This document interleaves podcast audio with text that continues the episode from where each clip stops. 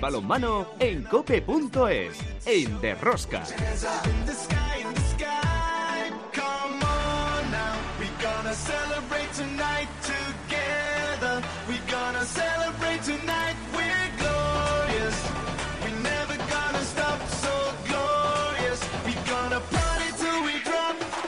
Hola, hola, ya estamos aquí otra semana más con todos vosotros. ¿Qué tal estáis todos? Amantes del balonmano, seguidores de Rosca. La cabeza de la Liga Sobal de momento tiene dos dueños, el Fútbol Club Barcelona y la gran sorpresa, el Puente Genil. Ambos empatados a seis puntos. También tenemos otro aplazado, o en este caso dos partidos ya aplazados en lo que llevamos de jornada por coronavirus, el Torrelavega Venidor, es decir, el segundo en tres jornadas de la Liga. Y por cierto, Noticia, todos aquellos que quieran seguir viendo la Liga Sobal por la APP de la Liga Sport Televisión, a partir del próximo viernes 1 de octubre, tendrán que pagar. El balonmano ya no es gratis y tendrán que pasar por caja para verlo. La visibilidad de la Liga Sobal se vuelve a reducir para los aficionados. En las competiciones europeas, en la Champions League masculina, Fútbol Club Barcelona derrotó en el Palau Blaugrana al motor de Ucrania y este jueves viaja a Hungría para verse las caras con el Veszprem. En los partidos de vuelta de la segunda ronda de la European League, mañana martes, el Ademar de León deberá ganar por más de cuatro goles al balonmano Logroño si quiere seguir en Europa. Lo mismo que el balonmano Granoller debe levantar otros tres tantos de desventaja ante el cadete Schaffhausen de Joan Cañellas. La división de honor femenina continúa con el liderato del Rocasa Gran Canaria que da un auténtico espectáculo de juego ante uno de los grandes de la liga como es el Costa del Sol Málaga y también el Vera Vera está como colíder. José Ignacio Prades ha dado su primera lista como seleccionador de las guerreras con cinco cambios respecto a los Juegos Olímpicos de Tokio y los compromisos que tendrá ante Eslovaquia y Portugal. Ha comenzado el paso fin de semana la división de honor masculina con interesantes partidos. Como veis, otra semana más tenemos muchas cosas que contaros. Os recomiendo no os perdáis ni un solo minuto del programa. El balomano a tope con la cope. ¡Empezamos!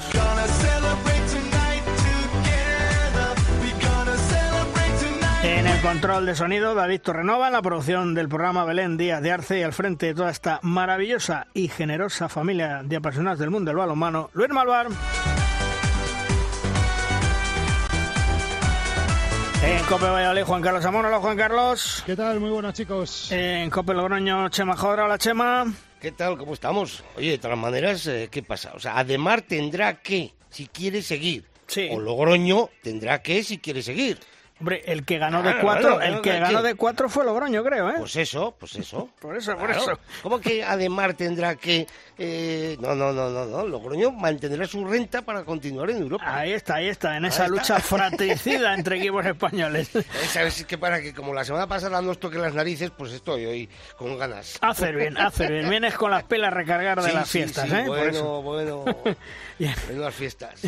y aquí en los estudios... todos los días. Sí, y aquí en los estudios centrales, Emilio La Emilio. Hola, buenos días. No me vengas con tiquismiquis, eh, Chema. Si es que da igual, el orden de los factores ya sabes que en este caso no altera el producto, pero ya Si yo por sabemos... meterme con Malvarna, ya, ya lo sé, ya lo sé. Si el Luisito le tienes que dar tú en el bajo vientre para que la cosa vaya bien, pero, pero de todas formas, sí, el que va, y te lo ha dicho, el que va por delante es el Logroño y es el Ademar el que tendría que intentar remontar cuatro goles y el Logroño que no se los remonten, ¿no? Digo yo, pero eh, eh, en, en- por derecha o por izquierda da lo mismo, ¿eh?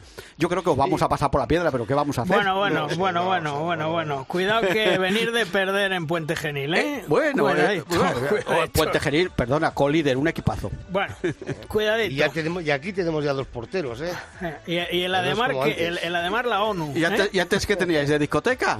No, teníamos solo, solo uno. Ah, solo uno. Solo uno. Bueno, pues de momento nosotros nos vamos a analizar la Liga Asobal, la si jornada. quieres conocer toda la actualidad del mundo del balonmano, descárgate de Rosca en cope.es.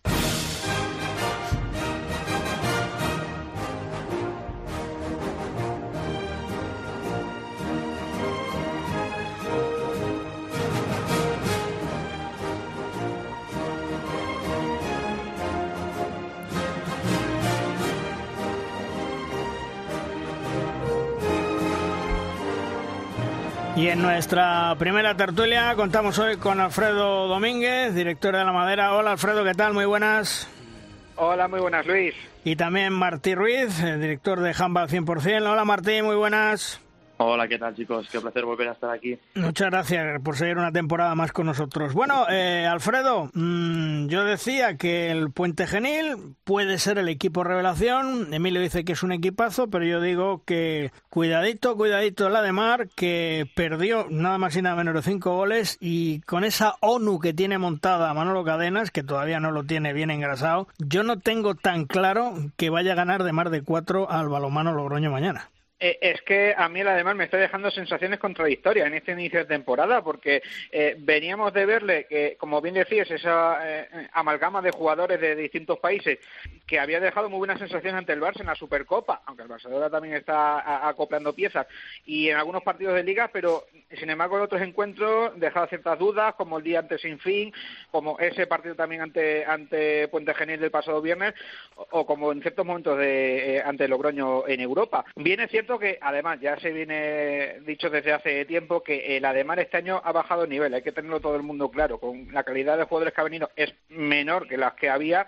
aunque sean jugadores que apunten maneras, pero eh, como bien decís, eh, ante un equipo como Logroño, que ya sí parece que engrasa la maquinaria, veo complicado que mañana martes el Ademar eh, remonte esos cuatro goles. Posible es, porque además el Palacio siempre pesa, pero eh, si me decís a estas horas del de lunes, yo doy más opciones a Logroño del pase a la siguiente ronda. ¿Y tú, Martín, cómo lo ves? Pues muy difícil para, para Ademar. La verdad es que en balonmano ya quien, quien sigue este deporte sabe que cuatro goles son muchos aparte que metieron muchos goles en el partido de ida y lo ha resumido muy bien muy bien Alfredo. También pienso que el Ademar eh, es un equipo que necesita quizás un poquito de tiempo, ¿no? Eh, bueno, el aficionado del Ademar no quizás no lo quiere ver así, pero está en esta situación que, que puede realizarte partidos muy buenos, pero también partidos que va un poquito más justito, ¿no? Eh, yo creo que, que Manolo Cadenas tiene margen ahí de mejora y que lo iremos viendo, pues eso, durante la temporada, pues cómo irá mejorando. Pero ya te digo, hablando de partido de mañana, yo creo que cuatro, cuatro goles son, son muchos y además con Logroño, que es un equipo que sabe jugar a, que sabe lo que hace, sabe jugar a balonmano y tiene el objetivo muy claro. Mirar, compañeros, oye Emilio, bueno, el comentario ha sido un poco, digamos, decrecido porque Chema nos había tocado la, la moral, pero yo, yo estoy convencido de que la de Mar tendrá que sudar sangre si quiere sacar esta eliminatoria. Eh, pero tener una cosa en cuenta, eh, Cadenas ha juntado una ONU, una playa de, de, jovencitos de 20, 21 años que se acabarán haciendo. Pero oye, Zamora no se ganó en una hora. Entonces todo esto va al ritmo que tiene que ir. Y para mí han hecho algunos partidos o medios partidos o trocitos de partido muy meritorios que avizora un poco lo que se puede lo que puede ser este Ademar pero de momento está la cosa en construcción un 80% de cambios y Logroño que pero también ha cambiado mucho también, ¿eh? bueno claro, también por eso te digo que también muchísimo. ha cambiado mucho pero mm, mm, menos jovencitos quizás verdad Chema es que los de 19, 20 pero, años siguen claro. siendo de 19, 20 años, Sí, recién pero- salidos de juveniles. Sí, Claro, pero, pero pero- Emilio, también hay que ver una cosa. Eh, bosnios, griegos... Que sí, que y sí, si no, no. me hace, si, si se descuida un nigeriano, vamos. Bueno, pero mira, eh, en España también eh, somos España eh, y tenemos a los consagrados, pero la gente joven que viene tiene su calidad. Estos griegos nunca habían venido griegos, chicos. Pues ¿por qué no puede haber cuatro o cinco griegos eh, que jueguen bien al balonmano? ¿Por qué no? Pues pero, porque pero le están quitando el sitio a cuatro o cinco españoles. Eh, bueno, Efectivamente. no, de todas formas, por sitio creo que hay muchos, eh, Juan Carlos. Hay Sí, muchísimo. sí, Ahora en sí, los equipos. luego, vamos a ver, que luego se nos llena la boca con que somos el país que más técnicos exporta, que más estilos de balonmano alternativos es capaz de generar. Se nos llena la boca con muchas cosas para después completar plantillas con jugadores que quizá en sus países no serían capaces de ser partícipes de un balonmano de élite y las escuelas de balonmano y los equipos junior, ¿dónde quedan? ¿Qué En- hacemos en, con en ellos? eso, Juan Carlos, hasta te daría la razón. Para traer, eh, como dice Luis, terceros o cuartos espadas, casi mejor te quedas con lo nuestro. Eh, lo suyo sería poder, si económicamente se pudiera, traerse figuras como hace 10 años, 15 años. Imposible. Pero Yo como estoy- eso no puede estoy- ser... Emilio, yo estoy, yo estoy convencido y a lo mejor estoy diciendo una sandez como un piano, pero estoy convencido que los 10 mejores juniors de España jugarían de titulares en los mejores equipos de Grecia. Y- probablemente. Y, y- escuchar, sí. ¿eh? Eh, Yo creo que hasta algún juvenil que vienen pisando fuerte, Sí, ¿eh, Martín? sí, sí, sí. Claro.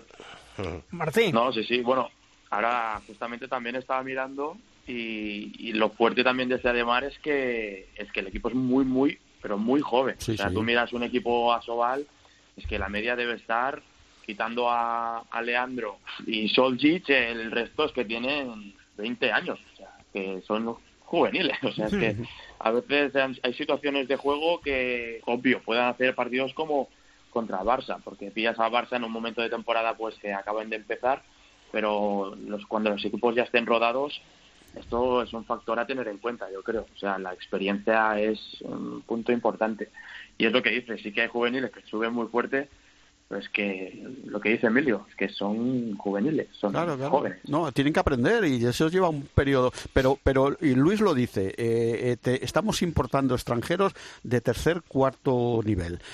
Eh, para eso no nos hace falta, tenemos una cantera creo que bastante buena, pero como no podemos ir a por otra cosa, parece como que si no tienes extranjeros en el equipo, eres una liga de cuarta división, ¿no, Luis? Eh, Emilio, pero es que es que eh, tú a un juvenil o a un junior le das paso mientras no puedes pagar los mil y pico de un griego. Si puedes pagar mil y pico, pues me voy a por un griego. No puedo pagar mil y pico, pues cojo un junior de aquí y tal, y nos, vamos, nos se nos llena la boca con, con la cantera y lo que hacemos con la, con la cantera, ¿no? si, en el, si no puedes pagar, si no puedes pagar, sí que metes a uno de la cantera. en el fondo, en el fondo y en la forma estamos de acuerdo. Eh, lo que pasa que, como no depende de nosotros los fichajes, ah, pues te pasa lo que pasa actualmente, que viene gente que tú dices, pues pueden llegar a ser buenos, pero de momento no son mejores que los jóvenes nuestros. Pues no, creo que no. Alfredo, y la gran sorpresa, eh, el golpe encima de la mesa de Cángar de Morrazo ganando en Cuenca, ¿eh? Y, y además de ¿De qué ganando? Eh, ganando y dominando de principio a fin, porque además eh, Cuenca tuvo el, como que se dice vulgarmente, el día tonto eh, y, y, Cangas lo aprovechó. Y no es flor de un día, porque recordemos que Cangas venía de la semana pasada de ponerle muchos problemas ante Vidasoa, que yo creo que más bien Cangas perdió un punto más que lo ganó, eh, porque por ese error que tuvieron en la segunda mitad, que le, Vidasoa le hizo un parcial de 0-4. Y yo creo que el conjunto gallego, viendo la que pasó las de Caín el año pasado, bueno, como viene pasando casi siempre, sabe que este año la liga va a ser muy complicada teniendo en cuenta que no solo es que haya dos descensos, el tercero por abajo promociona y sabe que cuanto más puntos rasque mejor y yo creo que va a ser un equipo que, que al final, obviamente, por inercia, tendrá que estar ahí luchando por abajo, pero sabe bien claro que cuanto más pronto consiga puntos, eh, la liga se va a poner muy complicada y, y, va a intentar sacar puntos hasta donde en pabellones donde a priori no debería sacar. Martí, el, el Cangas este año mm, no quiere pasar problemas, ¿eh? No, bueno, yo, yo os invito a que, a que miréis algún partido de Cangas. Eh, destacaría también el pivote de Carles Asensio, que es de, de la base del Barça y del Granollers. Y yo creo que le da un aire al equipo que si llegan a, a coordinarse bien con él, si llegan a jugar bien con el pivote, eh, puede hacer mucho daño porque es un pivote muy difícil de defender y le da un aire al Cangas que es algo que pues que en los últimos tiempos pues no ha tenido también tiene la calidad, la calidad de Dani Fernández en el extremo izquierdo, que también es de la, de la base del Barça, y según se junta también un poquito la experiencia de los jugadores que ya han sufrido esta, pues las situaciones de estar allá abajo. De momento han empezado bien y sí que me sorprendió el partido contra Cuenca, obviamente, porque ver ganar al Cangas de 8 fuera de casa, pues con todo el respeto, hacía como mucho tiempo que no veía esos números. Pero bueno, visto esto y, las nuevas sensaciones, pues veremos qué cangadas nos encontramos. Y sensaciones para mañana del Granoller con el cadete Schaffhausen, eh, Alfredo, mm, Joan Cañellas, eh, yo diría que, que está en una segunda juventud. Totalmente, totalmente. Y es que además eh, el otro día en ese partido en, Tierra Suiza, eh, el conjunto de Antonio Rama eh, tuvo complicado pararle. a ver, lo positivo, y cogiendo un poco también lo que comentamos antes de la eliminatoria entre Logroño y demás, es que el tantador es alto. Así que al final, a priori, salvo que sea un partido un poco loco, esa diferencia de tres goles abajo se puede remontar en el sentido de que con un más tres le podría valer. pero vamos, yo creo que las sensaciones que le está dejando Granollers en esta de temporada es bueno obviamente la entidad rival eh, es la que es, pero yo creo que con el apoyo del Palou, eh, mañana el conjunto vallesano puede remontar, no lo va a tener nada fácil y como bien decimos, eh, como bien decía Luis, Joan Cañillas que está en una segunda, tercera juventud perfectamente y que vamos, los años que le queden, que esperemos sea mucho, va a dar mucha guerra ya por donde vaya. Y en Granoller me imagino que muchas ilusiones, ¿no, Martín, para mañana el partido y intentar controlar un poquito a Joan Cañellas, que quiero recordar que marcó 11 goles en, en el partido de ida, ¿no? Bueno, esa, esa es la clave del partido, Joan Cañellas. No hay, no hay otra. Aquí la gente está, vamos, que, que tiene muchísimas ganas de jugar fase de grupos, sabe lo que es para el club y para la ciudad, porque vendrán equipos top de liga francesa, alemana, danesa, esos somos conscientes. Entonces, claro, toda la plantilla y toda la ciudad, pues, pues quiere, quiere que remontemos mañana.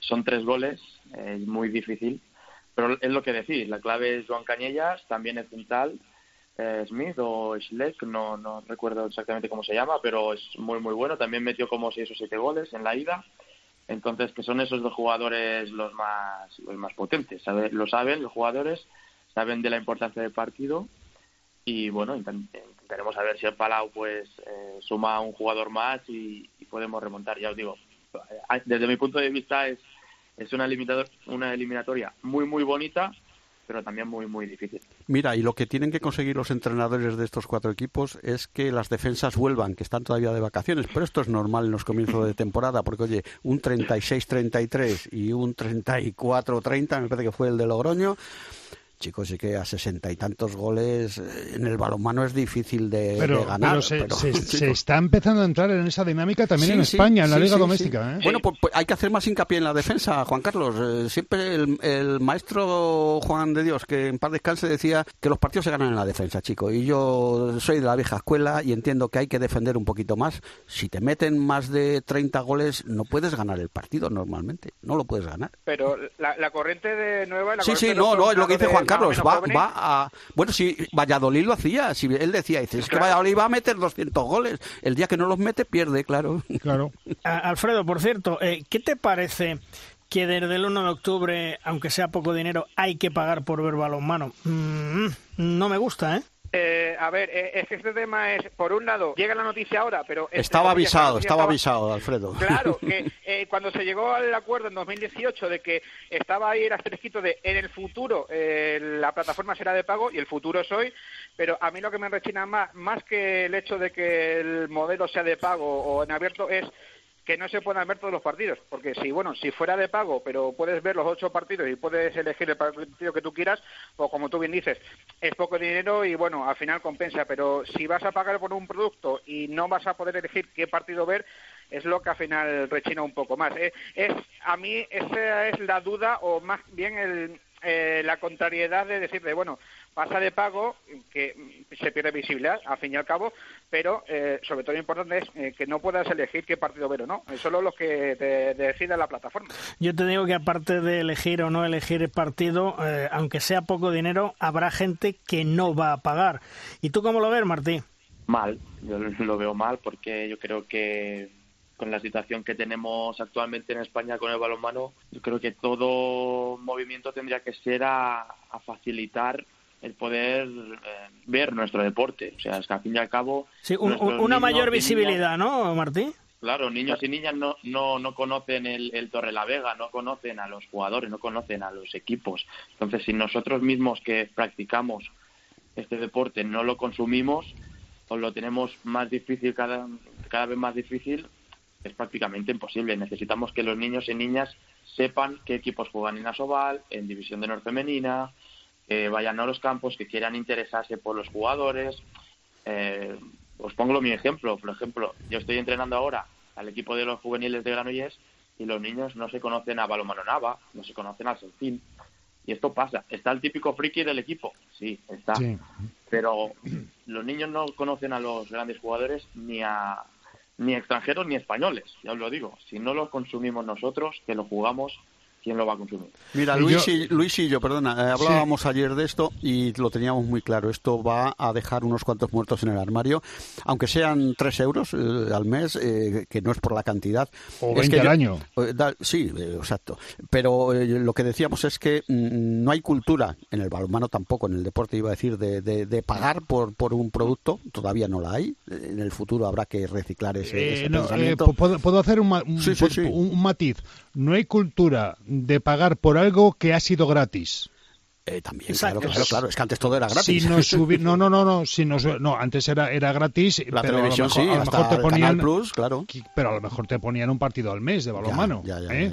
pero ahora tenías la posibilidad, igual, porque esto no solamente afecta al balonmano, va a afectar a la segunda categoría del baloncesto español, que también basaba muchas de las ventas, y esto se amplía al balonmano de patrocinadores, en la visibilidad que la plataforma le daba al espectador de ver ese patrocinio a través de la televisión. No, no, Si la, esto- la plataforma es de pago, entiendo que para todos, no solo para el balonmano. Todos los productos no, que tengan, no ¿no? solo- Claro. fútbol, fútbol sala, Sí. balonmano, LEP Oro y algunas que- competiciones lo- extranjeras como la Liga Rusa de Fútbol que a mí me apasiona. O sea, no hay sí, día sí, que no, no, vea vamos, pues págate los tres euros, de eh, la, Juan Carlos, coño. de la Liga Rusa.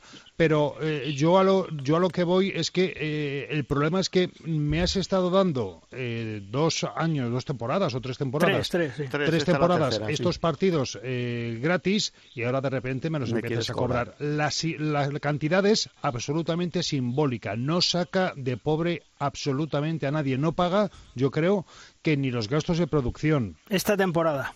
Luego, ¿Eh? luego ya te lo subirán, Es- se supone, Sí. claro. Hombre, yo lo que se os puedo decir es que eh, ¿no? en, en Francia, eh, ahora mismo no tengo el dato, lo digo de memoria, ha salido un estudio, el deporte que más se ha visto en la televisión francesa durante los Juegos Olímpicos de Tokio ha sido sí. el balonmano. pero con mucha diferencia. sí, Esa sí. es la gran diferencia entre un país y otro. El balonmano en Francia es sagrado, aquí es, bueno, pues uno más. Bueno, Luis, Luis, Sí. ah, en, en- en Francia Mm. tú puedes ver la Pro League, que es la segunda liga francesa, toda gratis por YouTube, Claro. con un streaming profesional en cada campo y también no sé cuántos partidos de, del Lidl Star League de la primera división Sí.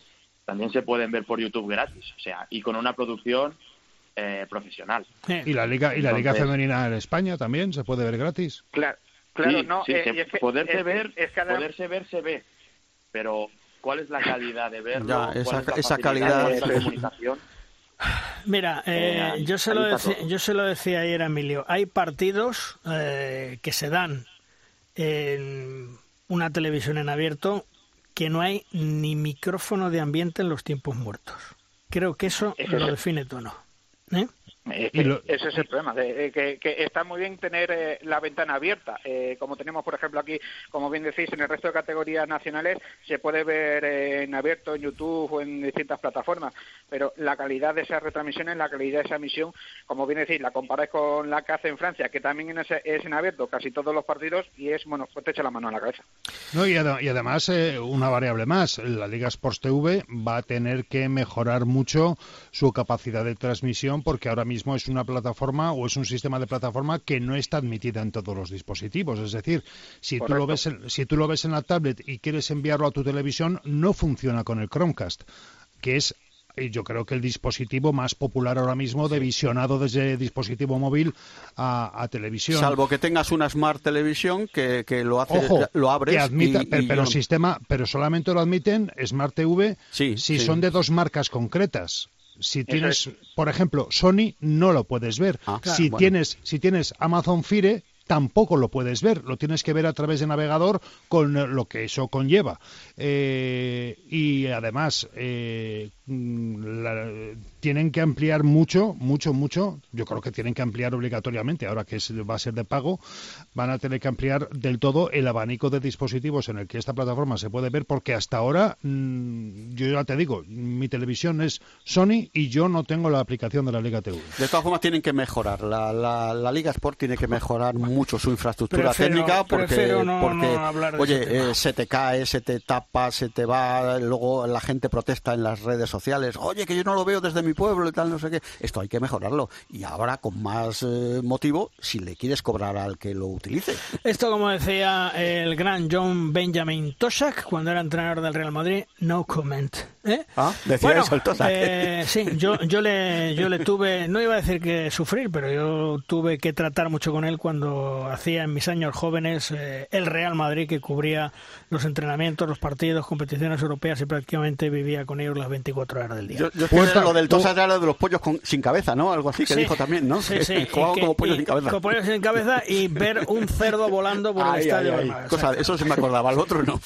Bueno, chicos, que terminamos la tertulia. Alfredo, un placer estar contigo una temporada más. Un fuerte abrazo, hasta otro día. Gracias por la invitación un año más. Un abrazo, hasta la próxima. Martí, también gracias por estar con nosotros y lo dicho, un placer que, que sigas una temporada más. Cuídate mucho, un fuerte abrazo y suerte mañana. El placer es mío, gracias, gracias. Hasta luego.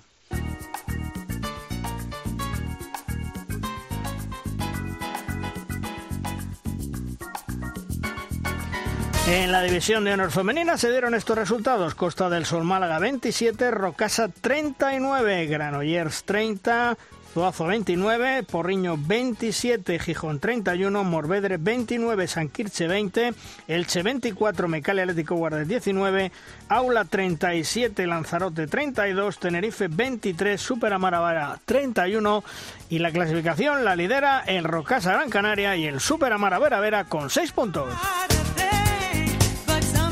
Llega el momento en derrosca de nuestra firma invitada. Esta semana nos llega la firma de la estilográfica de uno de los mejores analistas del mundo del deporte y por supuesto del mundo del balonmano. Anselmo Ruiz de Alarcón, que es requerido por muchos clubes de distintas disciplinas deportivas. Hola Anselmo, ¿qué tal? Muy buenas. Buenos días, Luis. Bueno, ¿sobre qué nos vas a hablar en el día de hoy, Anselmo? Curiosamente, de manera casi telepática, y no es la primera vez que ocurre, tomar el testigo de la tertulia que he tenido eh, la fortuna de escuchar en los últimos minutos y que precisamente sin haberlo hablado con vosotros era de, de algunos de los temas que habéis tratado lo que había preparado hoy sobre indicadores de, calidad en las retransmisiones de nuestro balonmano. Pues vamos allá, Anselmo. Pues escuchar con atención, Luis, los dos, tres primeros programas de Rosca de cada temporada, desde hace más de una década, se ha convertido en un ejercicio casi de práctica en la naturaleza similar a cuando observamos los anillos de un árbol y evaluamos cómo fue el ciclo de lluvias de uno u otro año, las distintas actividades de los nutrientes del suelo. Eh, recuerdo al añorado y recordado Juan de Dios Román, que hace más de 20 años, cuando participó en un congreso en Cáceres, él comentaba la gran novedad que suponía poder disponer de dos, tres partidos retransmitidos a la semana en televisión como una gran novedad y algo que podía impulsar la divulgación de nuestro balonmano. Y ahora, en otra década, en otra realidad tecnológica, observamos, como habéis eh, comentado ahora en la tertulia, cómo se puede disponer prácticamente de cualquier partido mediante distintos canales a pesar de las dificultades técnicas que se siguen produciendo. Eh, ¿Cuáles son los indicadores que ahora ya con la temporada en marcha podemos observar en nuestro balonmano? Además de los indicadores de calidad que habéis comentado respecto a retransmisión, capacidad de poder transmitir a otros dispositivos, hay algo que es lo que va a marcar la diferencia de esos próximos anillos concéntricos de un árbol. Eh, que sería nuestro balonmano, que es el número de visualizaciones en directo de cada streaming, el número de espectadores en pabellones también y el número de visualizaciones en directo de televisión. Estos son indicadores que, por ejemplo, la Federación Europea de Balonmano, la EHF, integra en informes anuales de memoria.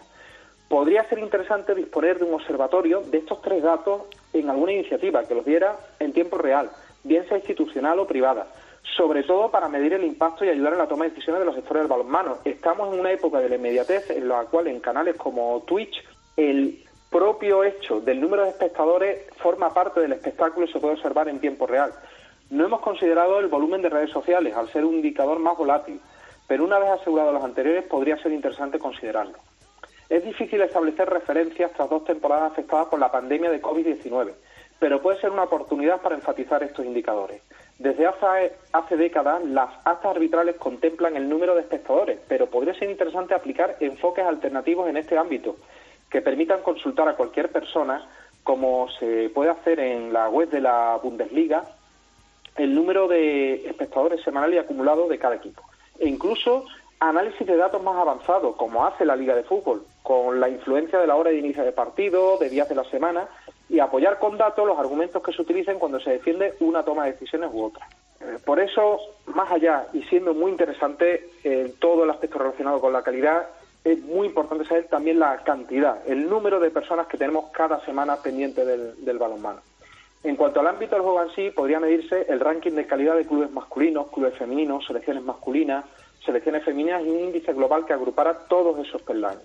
También indicadores de ritmo de juego, de, también del juego de ataque y de defensa, tanto en rendimiento como en estilo, ofensivo y defensivo. Soléis comentar estos índices en el ámbito femenino, en el espacio de este programa, con Ángel Sandoval y Vicente Soler. Además del índice oficial de EHF y la EHF, existen hoy día métodos que permiten calcular tendencias en cualquier instante sin necesidad de guardar final de temporada. En cuanto al ritmo de juego, es fácil y podría realizarse una, una panorámica que amplíe la visión de aquellos comentarios típicos de se juega a meter un gol más que el rival o juego atractivo y rápido, para conocer realmente esa dimensión. Francia, a la cual estamos estudiando en muchos ámbitos en la divulgación del rendimiento, Francia lleva muchos años midiendo a sus selecciones de base en cuanto al ritmo de juego, en cuanto a indicadores básicos de eficiencia ofensiva y defensiva, y ahora empieza a realizarlo de manera integral también en sus clubes. Y respecto al ámbito del talento, se podría medir el grado de promoción y desarrollo del talento, pero relacionándolo también con la visión que tienen nuestros jóvenes jugadores y jugadoras. Actualmente muchas jugadoras solo tienen como referencia salir fuera de la Liga Española en su futuro, no piensan en un sueño de hacer crecer a su club, de ganar la liga con su club, de convertirse en la mejor jugadora de la liga, sino que la mayoría de sus comentarios son en mi objetivo es salir, mi objetivo es estar fuera, como se corrobora en las entrevistas post partido de Teledeporte, tras cada partido. No solo el talento de jugadores, sino el de entrenadores, fisios, preparadores físicos, analistas, médicos, e incluso también tu ámbito, tu gremio, Luis, periodistas, divulgadores. Debe existir una cadena de valor que actualmente se encuentra muy debilitada en la que el éxito de estos profesionales en el balonmano no se corresponde con ofertas posteriores, ni en el mercado interior ni en el exterior, para dotar de más medios o a veces incluso de los mismos medios al bajar el pie del podium para comenzar la siguiente temporada, como ha vuelto a ocurrir con este bronce olímpico. Ojalá, Luis, en los próximos años inicies el programa de Rosca en una temporada comentando la llegada de un gran fichaje de renombre internacional consolidado a nuestra liga masculina femenina. O comentéis con ilusión un proyecto de un club que empiece a poner en aprietos los listados consecutivos en el palmarés, porque eso sería sin duda el fruto de la evaluación y explotación de los indicadores anteriores. Un saludo Luis y hasta la próxima. Yo lo que sí te voy a decir, Anselmo, y es una teoría que mantengo hace años, que ni clubes ni federación ni lo oyen ni lo quieren escuchar, que el balonmano en medios de comunicación en este país se mantiene porque todavía estamos 5-6. El día que no estemos esos 5 o 6, el futuro del balonmano en los medios de comunicación español va a ser negro, negro, negro. Acuérdate lo que te digo, Anselmo, y al tiempo. Tengo anotado eso como uno de esos anillos concéntricos que puede ocurrir en el futuro. Es algo que posiblemente ocurra y se va viendo también con compañeros coetáneos tuyos que ya se han empezado a retirar y ya se observa. Hemos observado, aunque no haya retirada, y lo indicaste muy bien, que el mundo deportivo ya no nos ha dado esas fichas de, jugadores y poco a poco eh, va llegando ese ocaso. Solamente espero que podáis entregar el testigo, que sí estáis intentando hacerlo, pero que por parte de esos divulgadores que llegan ahora, de esos periodistas, puedan ser capaces de, intentar tomarlo en un momento dado y que, y que podáis observarlo. Gracias por tu labor, Luis. Un abrazo. Un abrazo, Anselmo, y tiempo al tiempo. Hasta otro día, un fuerte abrazo. Hasta otro día, Anselmo. Adiós.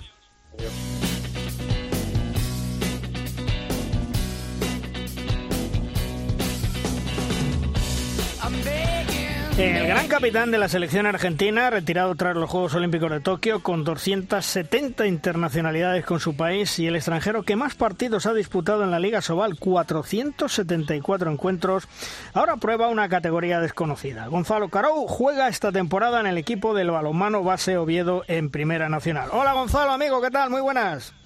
Hola, muy buenas. Bueno, Gonzalo, ¿por qué un año más en activo? ¿Por qué? Porque, bueno, todavía pique el bichito, ¿no? Es difícil, eh, al final, eh, el deporte y el balonmano es un, es un vicio, ¿no? Y, era difícil dejarlo.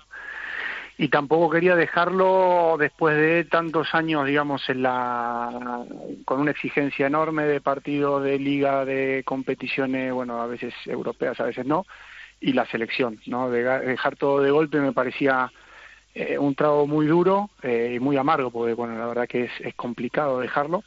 Eh, y bueno, me tentó, me hablaron muy bien la gente de, que toda la gente que, que hablé de, del base Oviedo me, hablaron muy bien de, la directiva, de los jugadores, a, muchos ya los conocía. Y bueno, hizo que la, la, la decisión no fue fácil porque hasta último momento no sabía si iba a seguir jugando o no pero sí que eh, me, terminó dando el sí, ¿no? De, esta, de esta posibilidad de seguir jugando un año más con una exigencia menor, pero bueno, con objetivos eh, grandes, ¿no? Como es el, ascenso a, plata. Porque la verdad es que creo que llegaste a recibir alguna oferta de equipos de la máxima categoría para seguir también, ¿no? Sí, durante, bueno, mismo mientras estaba la última temporada ahí en Puerto Sagunto, en, en Asobal, digamos, eh, había tenido tres o cuatro ofertas, pero no, no sabía si iba a querer seguir o no. Eh, y a último momento, prácticamente en la misma semana que, que estaba por ya cerrar con Oviedo, me llamaba un equipo de, de Asobal, eh, me hace una oferta también sabiendo que mi intención es eh, residir en León y moverme moverme poco por temas familiares. Mm. Bueno, me hicieron una, una, una buena oferta, pero no sabía si estaba mentalmente quizás para seguir luchando esa, esa exigencia. ¿no? Obviamente, eh, con todo mi respeto por la categoría, eh, es lógico, ¿no? Asobal te exige algo que, eh, Primera Nacional no. Y, y bueno, no, no quería eh, sentir que iba a, o, o rendir poco o no poder estar al 100% como merece la categoría y bueno, Primera Nacional sí me permite entrenar por mi cuenta quizás la parte física, ir dos o tres veces por semana eh, a entrenar al club y bueno, después llegar a rendir a lo- en los partidos. Mm, Porque, Gonzalo, ahora me imagino tus prioridades en el balonmano son otras después de todo lo que has conseguido, de todo lo que has alcanzado. Ahora hay otras cosas, ¿no? Sí, sí, posiblemente, bueno, la, la idea es que siga relacionado al balonmano. Lo- estoy intentando, eh, bueno, perfeccionarme y dentro de poco incursionar directamente en el, en el mundo de- del banquillo. Eh, hice algunas cosas aquí en León. Eh, posiblemente ya la temporada que viene eh, intente compaginar quizás mm, jugando a, a este ritmo y, siendo segundo entrenador o quizás eh, siendo entrenador pero bueno, mi idea es eso, ¿no? Seguir relacionado a este deporte, porque es algo que me, que me gusta, disfruto y bueno, el tema de, de la posibilidad de ser entrenador siempre me, me, me llamó, ¿no? Y bueno, ojalá eh, pueda, bueno, eh, nada, seguir relacionado y, y seguir, bueno, disfrutando de este deporte desde ese lado. Hola Gonzalo, buenos días. Soy Emilio Borgojo. Oye, eh, hola, Emilio. lo has explicado muy bien al comienzo. El bichito del balonmano te sigue picando todavía y queri- no querías dejarlo. Eh, pero, mm, ¿cómo se ve el balonmano con un nivel de exigencia un poco inferior, como lo estás haciendo, me imagino, ahora en Oviedo? Después de haberte fajado, pues decía Luis, eres el recordman de extranjero de partidos en Asobal, con la exigencia que tenías en los equipos de élite, ahora en el base Oviedo, te estás divirtiendo, digo yo, ¿no, Gonzalo? Sí, esa, esa era, la, esa era la, la- la palabra que te iba a decir, de divertirme, volver a disfrutar de eh, del balonmano. Eh, además es un equipo que está planificado, estuvo eh, bueno a las puertas de subir de categoría en la temporada pasada. Eh, el, ganar, ¿no? Lo- bueno, por ahora los amistosos y el primer partido de liga ganamos y ves todo obviamente de otro color, porque por más que quizás la exigencia sea menor, todos queremos ganar. Eh, y hace que, que, disfrute, ¿no? Entrenando, estando con, compartiendo con los compañeros, sin tener esa presión o esa exigencia de, bueno, hay que ganar, hay que rendir, hay que en todos los entrenamientos, en todos los partidos. Eh, quizás sí hay, a ver, claramente hay que seguir rindiendo y hay que seguir entrenando seriamente, hay que seguir aportando eh, no solamente en la, en, la pista, pues ya desde hace varios años, eh, cada vez que o renuevo o ficho por un equipo, se me pide que transmita lo que aprendí, lo que sé, lo que, lo que vivía a los compañeros, sobre todo la gente más joven. Eh, pero claro, al final no está esa, no sé, todo el tiempo sentir que está la mirada por detrás, el trato del entrenador, eh, quizás esa exigencia ahora la, la, pueda suplir con la- el conocimiento del juego que tengo y que, que, bueno, al final no voy a chocar con, no sé, bestias de 110 kilos, sino con los jugadores veteranos como yo o con jugadores jóvenes que están empezando, entonces eh, hacen que, bueno, pueda disfrutar más de- del juego como hacía bastante que no disfrutaba. Sí, Gonzalo, pero yo, un balonmanista argentino que es competitivo al 120% o más, eh, esta nueva filosofía eh, te va a costar. Y además, si ese equipo, Oviedo, tiene pretensiones, esto es la pescadilla que se muerde la cola, Gonzalo. Y si subís en, en La Plata, ahí vas a tener otra vez la exigencia. O tú ya dices, yo me bajo del tren que ya ha estado mucho tiempo subido. No, a ver, la, exigencia va a estar. No sé si voy a, a ver, esta temporada estuve creo que hasta, no sé si hasta mediados de agosto prácticamente sin, sin, sin decidir nada porque no sabía si iba a querer eh, seguir. Mismo la gente de, acá del club ya me dijo que, que me quería para la temporada eh, siguiente también. Yo no sé lo que, lo, lo, que voy a querer la temporada que viene. Eh, pero sí, por supuesto, a ver, eh, creo que creo que si me preguntas en este momento posiblemente siga, pero con, con, este ritmo. Quizás después vea que Plata eh, ya no es lo que eh, esa tranquilidad que, estoy viviendo en Primera Nacional. Eh, obviamente querés al, momento de jugar querés jugar y querés enfrentarte a los jugadores buenos y querés que todo el, el otro equipo para mí esté completo y, y, y bueno medirte. Eh, también soy consciente que yo ya no estoy como estaba eh, cuando tenía 27, 30 años, eh, pero bueno, disfruto y, y como, como dice, a ver, seguimos compitiendo o sigo compitiendo porque me gusta también competir, porque si no, simplemente me hubiese puesto a entrenar acá en un parque o algo y, y, era suficiente. Pero bueno. Y, el, y hubieras jugado de... so partidos de solteros contra casados que decimos por aquí, ¿no? Más o menos. Exactamente, sí, sí, sí. Pero bueno, al final ese, esa, esa competición eh, me gusta y, y, la disfruto, ¿no? De medirme. Eh, pero bueno, lo vivo de otra manera, porque mismo eh, terminan los partidos y, y que bueno, gente del equipo rival o gente de la, de la grada me pidan fotos, eh, bueno, me, te pone contento, ¿no? Me pone, me, me, pone orgulloso y por eso digo que lo vivo diferente, ¿no? Que termina un partido y un rival, el o entrenador rival, te pide una foto, una foto con su hijo, hace que lo, lo veo hasta también acá. Me imagino que un partido a Sobal te pide una foto un rival y ya puede tener problemas el entrenador con el entrenador, porque cómo le vas a pedir la foto a un, a un, a un contrario. Bueno, acá es eh, no, si bien no es amateur, sí tiene esa, esa filosofía mucho más amateur que, que, que, que una, una liga Sobal. Va, veremos en plata si, si llegamos a subir, que ojalá sea así, mm. si, si voy a seguir queriendo o, o no, vamos a ver qué pasa. Eso, eso, eso sí, eso, además lo has explicado muy bien. Eh, claro, un hombre con el historial de Gonzalo Caro a la espalda, eh, te tendrán que pedir eh, eh fotos, eh, abrazos para hacerte no sé qué, pero no vas a dejar a nadie en la línea que te meta gol sin que lo intentes, ¿verdad? Es decir, quitártelo no. de encima, ¿no?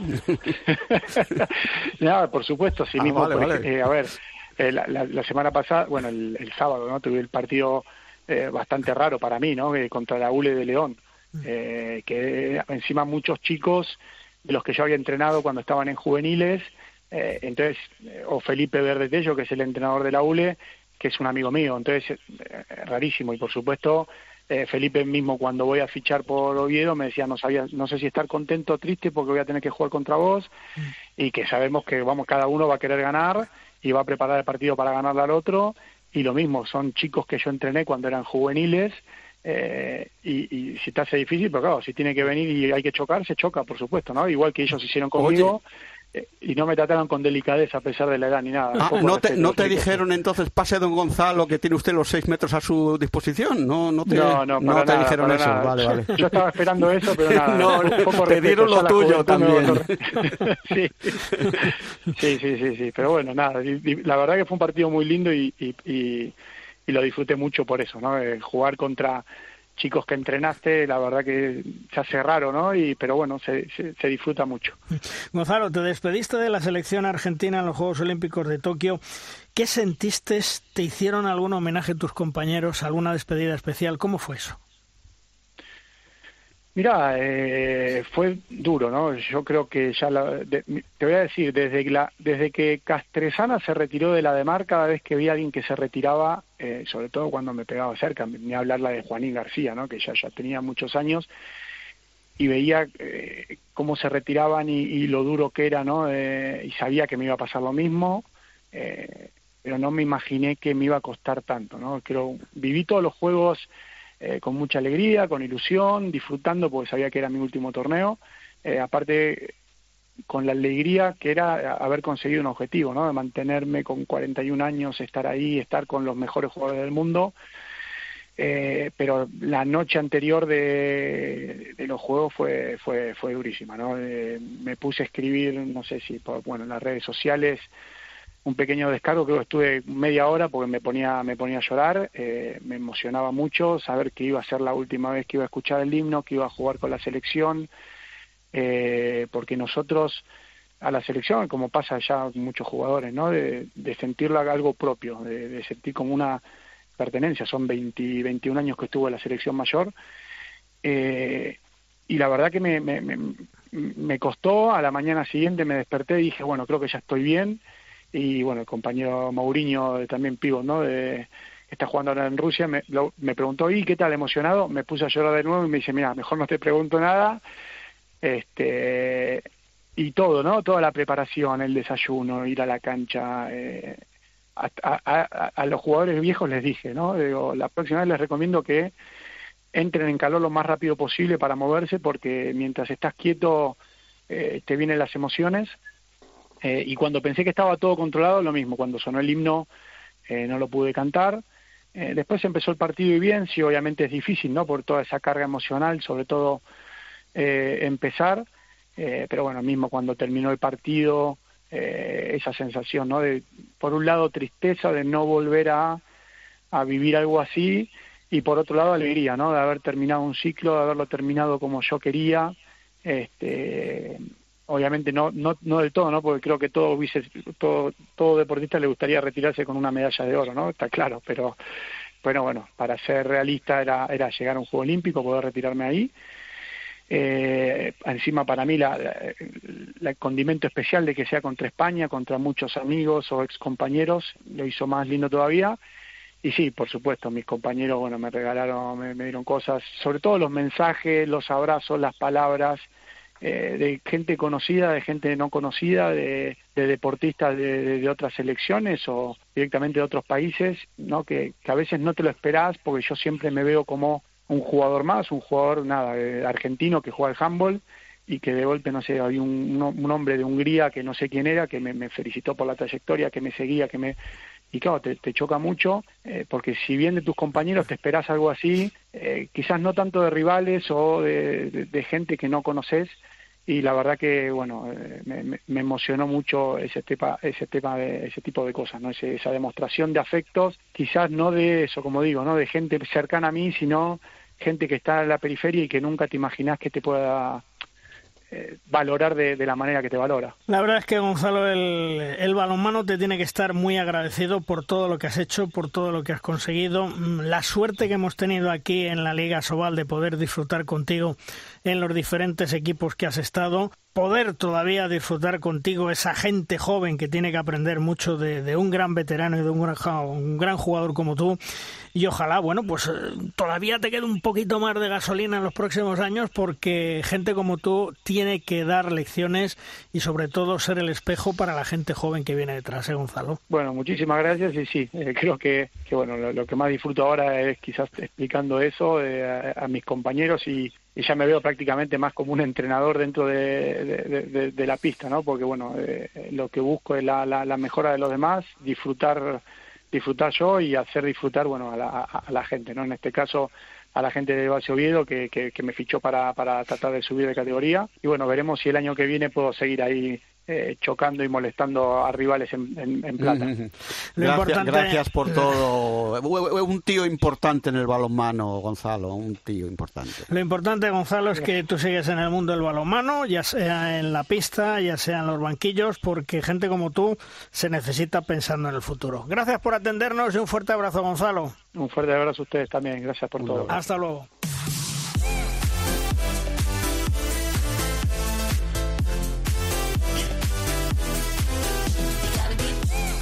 El balonmano Los Dolmenes de Antequera ha devuelto a la ciudad andaluza la élite del balonmano español. Su primera temporada en Asobal, de momento ya ha ganado a uno de los grandes, como es el balonmano Logroño, y con contundencia, buen juego y corazón quieren mantenerse en la categoría. Su entrenador, Lorenzo Ruiz, es el que dirige la nave a buen puerto. Hola Lorenzo, ¿qué tal? Muy buenas. Hola, buenos, buenos días. Bueno, eh, ¿cómo estáis viviendo la experiencia de, de la Liga Asobal? Pues con muchísima ilusión, como todo el mundo aquí en el pueblo y con muchísimo trabajo.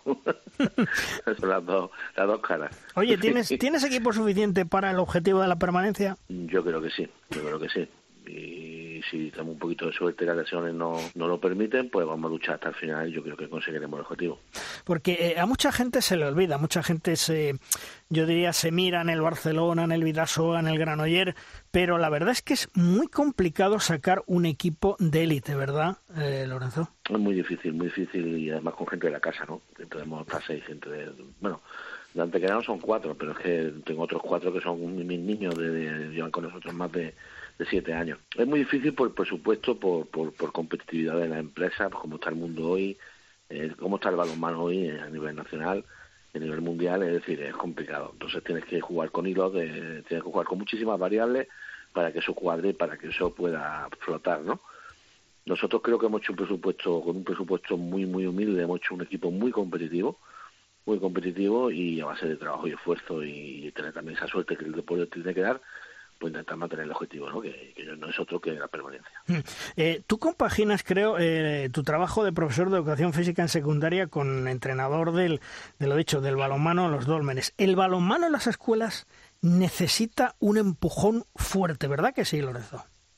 Mm, como cualquier deporte, yo creo que ha habido en España un movimiento de, educación física antideportivo, entre comillas, ¿no? De equipo. O sea, vamos a hablar de lo tradicional, ¿no? Hmm, y hmm. siempre se ha, y, se ha movido hacia lo individual, hacia lo personal, lo personal. Y yo estoy en contra de eso. Yo en mis clases sigo dando balonmano, baloncesto, fútbol, voleibol. O sea, todo lo que todo lo que conlleva los deportes de equipo, pero no, no por otra cosa, sino porque los valores que transmite esos deportes son fantásticos para crear una sociedad justa y una sociedad de valores. Todo lo que sea personalismo, todo lo que sea individualismo, al final nos, nos lleva a la sociedad que, tenemos, ¿no? Entonces creo que hay que hacer un movimiento hacia, hacia lo grupal, hacia lo hacia la sociedad, ¿no? Porque esto, el deporte, en fin, en fin, lo que hace es que la sociedad mejore y que, y que la gente pues se vea dentro de esa sociedad con su rol y con su y, con algo que aportar ¿no? a la misma. Hola Lorenzo, buenos días. Soy Emilio Gorgojo. Qué interesante eh, tu reflexión. Los profesores de educación física, la verdad es que mm, lo mamáis desde, desde bajito y, eso es así. Eh, para no crear un mundo insolidario, yo estoy contigo en eso, los deportes individuales eh, lo fomentan, los colectivos eh, lo reducen. Entonces, lógicamente, tú les tienes que enseñar, o enseñarles balonmano, aunque también les enseñes voleibol y baloncesto. Pero bueno, estamos hablando del balonmano. Oye, eh, te preguntaba Luis lo de, lo de tener equipo o no tener equipo para mantenerse en la Liga Sobal. Recordemos que Antequera ya tiene historial en, en, la Liga Sobal años atrás, pero empezar otra vez ahora desde abajo esta liga va a dar muchos sabores y sin sabores a todos los equipos, incluidos vosotros, eh, los Dólmenes. ¿eh? Mm, yo creo que esta liga va a ser preciosa. o sea, aparte de la competición y, la brutalidad de la competición que conlleva eh, el descenso o no descenso, evidentemente, a nivel deportivo, eh, nos va a llevar una, una tarde fantástica en el Arguaya y fuera de ella, ¿no? Hay una competitividad preciosa, es decir, es que ayer o sea, es que le ganó, eh, en Cuenca ganó eh, el equipo gallego. El Cangas, el Cangas le ganó con diferencia. De 8, de 8. Mm. Pero es que Cangas perdió en la nada, donde yo perdí ayer de 2, perdió de 10. Sí, sí, sí. ¿Qué quiere decir esto? Quiere decir que la igualdad es máxima, salvo Barcelona por, tema de presupuesto, ya lo sabemos, por tema de, que están por encima de todo. Incluso yo creo que el Barça va a tener algún susto, fíjate lo que te voy a decir. ¿eh? Yo lo intentaré en casa, evidentemente Eso está bien, está bien, está bien traído. ¿Cómo que está bien? Es que, es que, es que, no, hay otra, es, que no hay otra. Es lo que hay que no hay otra. Yo hablando con Zupo se lo decía, digo, es que nosotros vamos a morir cada partido, porque es que no tenemos otra solución. Es que no hay otra solución. Y, y, y, claro, la mentalidad y la forma de, de, de, cómo está con la competición, bueno, ya no te hablo de la B, porque yo te estoy hablando de la, de la Somal, pero si te vas a la B, la lucha encarnizada también. En y pero a la vez preciosa, porque hace que el deporte, pues todos estos chavales, toda la gente joven que, que antiguamente no podían optar a ese tipo de liga, pues ahora pues tenemos una liga súper abierta, chavales, edades y unos niños que, se, que, están creciendo en el balonmano, que yo creo que también es un punto positivo, ¿no? El balonmano nacional por ahí que puede que crezca. Tenemos que creer en él y tenemos que creer en, nuestro, en nuestros niños, nuestros jugadores. Oye, Lorenzo, eh, ganar al balonmano Logroño... Eh hizo crecer las expectativas, fue un subidón no solamente para tus jugadores, sino también en la ciudad de Antequera. Hombre, yo creo que el deporte, como todo en la vida, es creer, creer lo que estás haciendo, el trabajo que estás haciendo. Yo sabía que podíamos ganar, Logroño lo sabía. Eh, era cuestión de fe y de, y de, y plasmar en, el, en, la pista por lo que estábamos haciendo. Decir, pues, pues este chaval tira por aquí, este, cuando hacíamos el scouting, pues mira, pues este es muy bueno, pero si reducimos esto, pues ya no es tan bueno. Y este tío, si se le corta por aquí, pues, oye, y salió, ¿no? Y salió y, y la verdad que después fue un subidón porque, porque todo el mundo sumando vimos que, que se podía ganar el equipo, podía ganar a otro gran equipo, ¿no? y es el camino. El camino es estudiar muchísimo al contrario para, para tú intentar mm, eso, sacar los dos puntos y, y, darnos la alegría que nos dimos, ¿no? Yo creo que fundamental. Bueno, y la Nama no, no, no pude rascar porque el portero dichoso este, que este paró todo. En 10 minutos hizo ocho paradas en 7 minutos. Además, no, hubiera rascado. Además, Lorenzo, sí, soy Emilio, eh, eh, la competición va a ser bonita porque sí, decimos, y objetivamente es verdad, que ya no vienen grandes jugadores internacionales, pero con el nivel más equilibrado que tenemos en todos nuestros equipos, descontando los dos, tres equipos, Barcelona aparte, claro, que pueden estar un poco por encima, es que cualquiera te puede hacer un roto en cualquier sitio, ¿verdad? Evidentemente, y tú haces solo a cualquiera. Eh, sí, sí, claro. Pero ya no solamente, y ya no solamente en tu casa, sino también fuera de tu casa, ¿no? Una de las cosas más bonitas que hemos aprendido es a competir. Eh, competir dentro y fuera de casa. Mis jugadores a, veces tienen menos ansiedad afuera que dentro. Y eso es bueno, porque eso te prepara para la vida y te prepara para, para la competición como es, ¿no? Que la competición es muy dura es muy es muy fría es, es como yo siempre hago el símil de de que, de que lo, chungo de la vida son las cosas, las enfermedades, ¿no? Mm. Pero que a competir te enseña a ser de verdad persona, te, enseña a ver dónde estás tú, eh, tus valores, dónde está tu, dónde ha llegado tu trabajo y, y admitir que ese trabajo, donde, tú estás ahí por ese trabajo. Y tienes que, cuando te, cuando te ganan, como te ganan, pues tienes que mejorar y tienes que levantarte. Eso es ser deportista, lo demás no sirve para nada. Eh, eh, Lorenzo, ¿qué tal? Un saludo desde Valladolid, muy buenos días. Eh, seis, seis, partidos en octubre, ¿eso es normal? Eso, eso es el deporte. Bueno, si te vas a NBA te va a ser lo que hay. Es decir, eh, hay el tema de planificación, sobre todo, ¿no? El tema de lesiones, planificación y el táctico, que hacer un scouting de, Yo tengo que hacer ahora un scouting de tres equipos en, en una semana, es muy difícil, muy complicado, porque la, la cantidad de información que le das tú a los jugadores es brutal y es verdad que ahí sí tienes que hacer eh, irte a lo importante, ¿no? Irte a lo más importante del otro equipo. Pero bueno, lo que hay hay que hacerlo. Ya está. Mm. Eh, pieza clave, eh, me imagino, es la veteranía de Moyano, Rafa Baena y Chispi. Es casi la espina dorsal de, del balonmano Los Dólmenes. Pues sí, y es fundamental no solamente ya en el juego, que lo son, ¿no? Sino en cómo anima y cómo, y cómo tratan al resto. Yo creo que hemos hecho un grupo humano porque siempre he creído en los grupos humanos, yo, yo trabajo en equipo, yo, es decir, esto no es cuestión mía, ni es cuestión, el éxito es del grupo, del equipo, y si tiene gente veterana que, que, tiene esos valores, pues bueno, yo estoy feliz. Son tres personas, maravillosas personas, que nos están ayudando a que el grupo pues se fusione y que, y que haga bonito lo que estamos haciendo. Oye, Lorenzo, ¿y cómo está viviendo la ciudad esta vuelta a la Liga Sobal. Están ilusionados, están con vosotros, porque lo que está claro es que la afición, que afortunadamente ya vuelven a las gradas, para vosotros va a ser más importante que nunca. Eh, sí, había un proceso muy duro, muy duro, porque antes que era se hicieron las cosas muy mal, antes hay que decirlo. Y la gente se rechazó, rechazó mucho los manos. Hemos, hemos hecho un proceso como de, de captación, ¿no? Esperábamos mucho más abonados, evidentemente, pero la gente está volviendo a la grada, está volviendo a la grada además están volviendo con ilusión en lo que tú has dicho, ¿no? Que eso para mí es fundamental. No es ir allí a ver lo que pasa, no, no, no, sino pagar espectáculo. Eso es lo que hay que intentar, ¿no? Que, crear espectáculo, pero para que la gente realmente mm, vea un deporte sano, de eh, un deporte donde hay serie de valores, ¿no? Y donde pues, la gente pues, disfrute, ¿no? Disfrute muchísimo esa hora.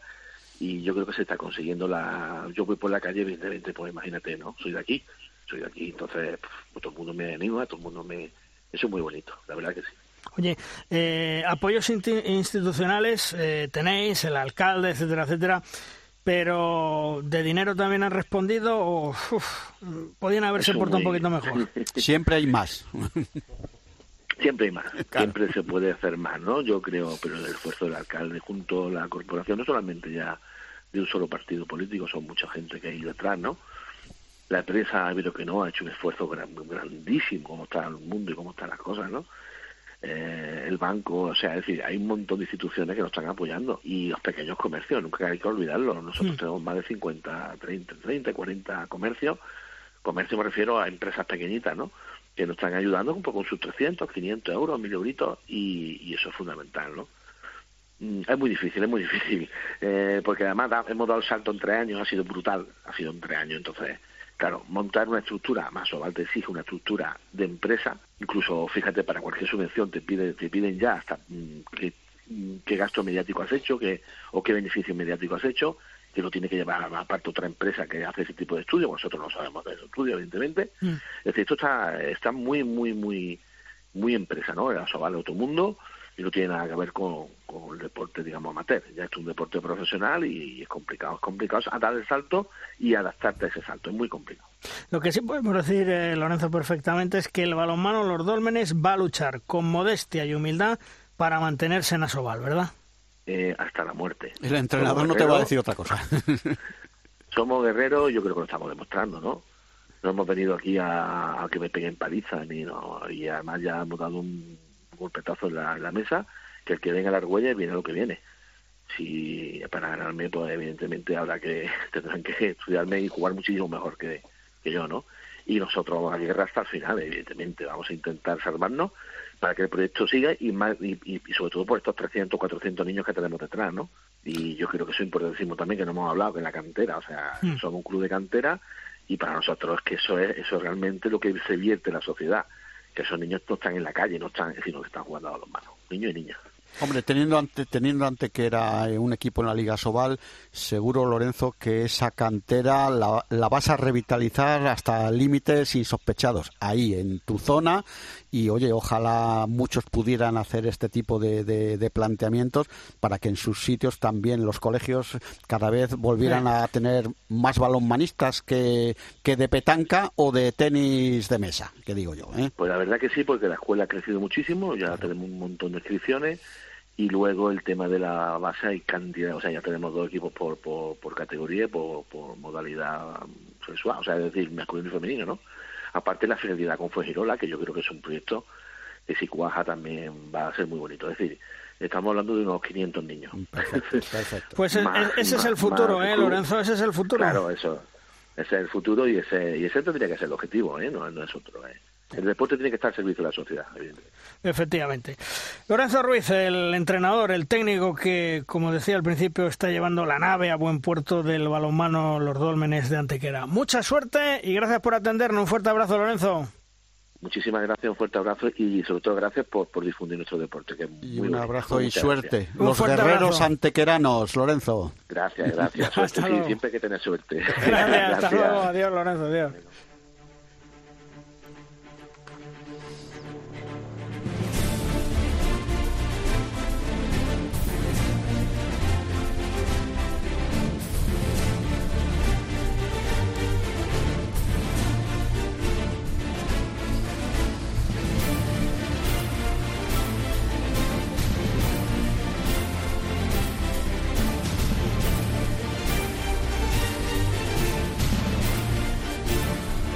De Rosca llega nuestro tiempo de debate.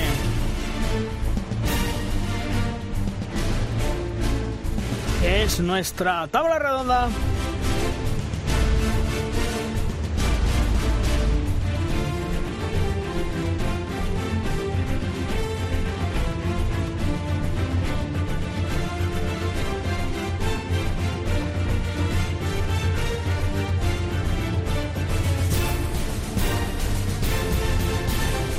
Una tabla redonda que contamos hoy con dos eh, grandes amigos, dos grandes periodistas, Manuel Espadas de la Tribuna Ciudad Real. Hola Manuel, ¿qué tal? Muy buenas. Hola Luis, muy buenas. Y también Fernando López Hervás de Movistar Plus. Hola Fernando. ¿Qué tal Luis, compañeros? Buenos Bueno, días. vamos a, si os parece, en primer lugar un poquito la, la opinión de mm, qué os ha parecido la actuación de la selección masculina y femenina en los Juegos Olímpicos de Tokio. Manuel. Bueno, pues eh, yo creo que es un poco lo que esperábamos. Eh, sabíamos que los hispanos iban con, pues, con garantía de, estar luchando con los mejores. Evidentemente, eh, asegurar una medalla en los Juegos, eso nadie lo puede hacer. Sabemos que, que ahí van las mejores selecciones y con los mejores jugadores, porque nadie se quiere perder una cita como esta, aunque estuviera marcada por la situación eh, sanitaria pero yo creo que demostraron que eh, quizás no están al mismo nivel, al mismo peldaño que puedan estar las dos grandes potencias del balonmano, pero sí para estar ahí luchando por las medallas y además hacerlo de un modo que, que nos eh, contagió a todos, que nos eh, volvió a enamorar con esa, esa garra, esa fuerza y esa- ese modo de conquistar al final esa medalla de bronce que nos supo, yo creo que a muchos a, a plata, incluso a oro. En ese sentido, eh, muy buen sabor de boca. Eh, también fue muy emotivo por esas eh, despedidas a las que asistimos. Y también yo creo que, bueno, pues fue una buena noticia porque vimos que eh, algunos se van, pero otros jugadores que tienen todavía un largo recorrido por delante eh, están dispuestos a dar un paso adelante y a, y a seguir portando esa responsabilidad en la, en la selección. Eso en cuanto a los chicos. En cuanto a las chicas, pues también un poco lo que se esperaba. Eh, no estaba en el grupo de favoritas para luchar por las medallas y bueno, se demostró quedándose por el camino y bueno, yo creo que tampoco fue algo que, que sorprendía a nadie. Fernando, eh, los chicos medalla, eh, afortunadamente eh, algunos que se van se van por la puerta grande y las chicas, bueno, pues pues ahí están en ese proceso de renovación y bueno, como dice Manuel, se quedaron por el camino. Hmm. Yo, yo, creo que hay que quitarse el sombrero, ¿no? Porque fue unos Juegos Olímpicos de circunstancias, estaban pensados para un año antes. Eh, yo creo que se refleja bien en, Raúl Entre Ríos, que tuvo que modificar todo lo que tenía pensado en cuanto a despedidas, prolongar un año más eh, la temporada. Y, y, bueno, yo me alegro sobre todo por él, por, por las despedidas de la selección y, y, lo que siempre nos preocupa a todos, que es un poco ese relevo generacional del que venimos hablando desde hace ya algunos campeonatos importantes, pues eh, lo, que está claro es que apostar a, los hispanos es un, es un seguro de, de conseguir metal, ¿no? Y, y, eso lo venimos eh, consiguiendo eh, prácticamente en la, en la última década. Eh, hay jugadores muy importantes que ya no están, hay otros que, que se han retirado en este en estos Juegos Olímpicos, pero eh, la competitividad de, de, la selección española, eh, bueno, pues luchando contra equipos que, que, que tienen eh, pues mejores lanzadores, que tienen eh, mejores eh, jugadores en cuanto a, a, físico, etcétera, etcétera, pues siempre lo suplimos con, con eh, grandes entrenadores, con esfuerzo, dándolo todo y, y, como bien decía Manuel, al final son eh, puedes ganar medalla, puedes quedarte en puertas, son, son pequeños detalles, pero eh, el estilo de juego de la selección, el darlo absolutamente todo en cada partido, yo creo que, que nos enamora a todos y, y, nunca nos decepciona. Y, con las chicas prácticamente lo mismo. Eh, yo creo que tampoco partíamos de inicio con, con eh, estar en, la terna de, las medallas, etcétera, etcétera, pero eh, bueno, pues eh, siempre lo dan absolutamente todo y, yo creo que es también para quitarse el sombrero la actuación que tuvieron los Juegos Olímpicos. Mirar, compañeros, so, soy Emilio. Yo también quería postillar un poquito sobre esto. Mm, como habéis dicho perfectamente Fernando y Manuel, eh, el equipo masculino mm, dio lo que se suponía que podía dar partido arriba, partido abajo, y sobre todo lo del tema del relevo generacional. Mm, yo creo que el relevo generacional se dará espontáneamente. El problema es cuánto tiempo, ahí esa puede ser la incógnita, tardaremos en mantener el mismo nivel que teníamos eh, con esta última generación que nos ha dado tanto. Las chicas, las chicas, sinceramente, mm, nos han dado mucho más últimamente de lo que su nivel teórico podía permitirnos. Eh, es irreal un subcampeonato del mundo, pasó. Es irreal una medalla olímpica, pasó. Eh, pero el nivel, el nivel explícito de, del balonmano femenino español internacionalmente no da para eso. O sea que tienes, como yo digo, tienes que estar, el equipo tiene que estar al 150% y varios partidos para que estos se, se concatenen y puedas llegar mucho más de arriba de lo que puedes eh, las chicas eh, tuvieron mala suerte en algunas cosas, pero se quedaron al nivel que se podía esperar. Y los chicos volvieron a cumplir con creces. En cuanto a los chicos, sí, me, me gustaría apostillar que, evidentemente, la despedida de Raúl y ese relevo generacional, eh, como dice Emilio, se dará de forma eh, tranquila, con naturalidad.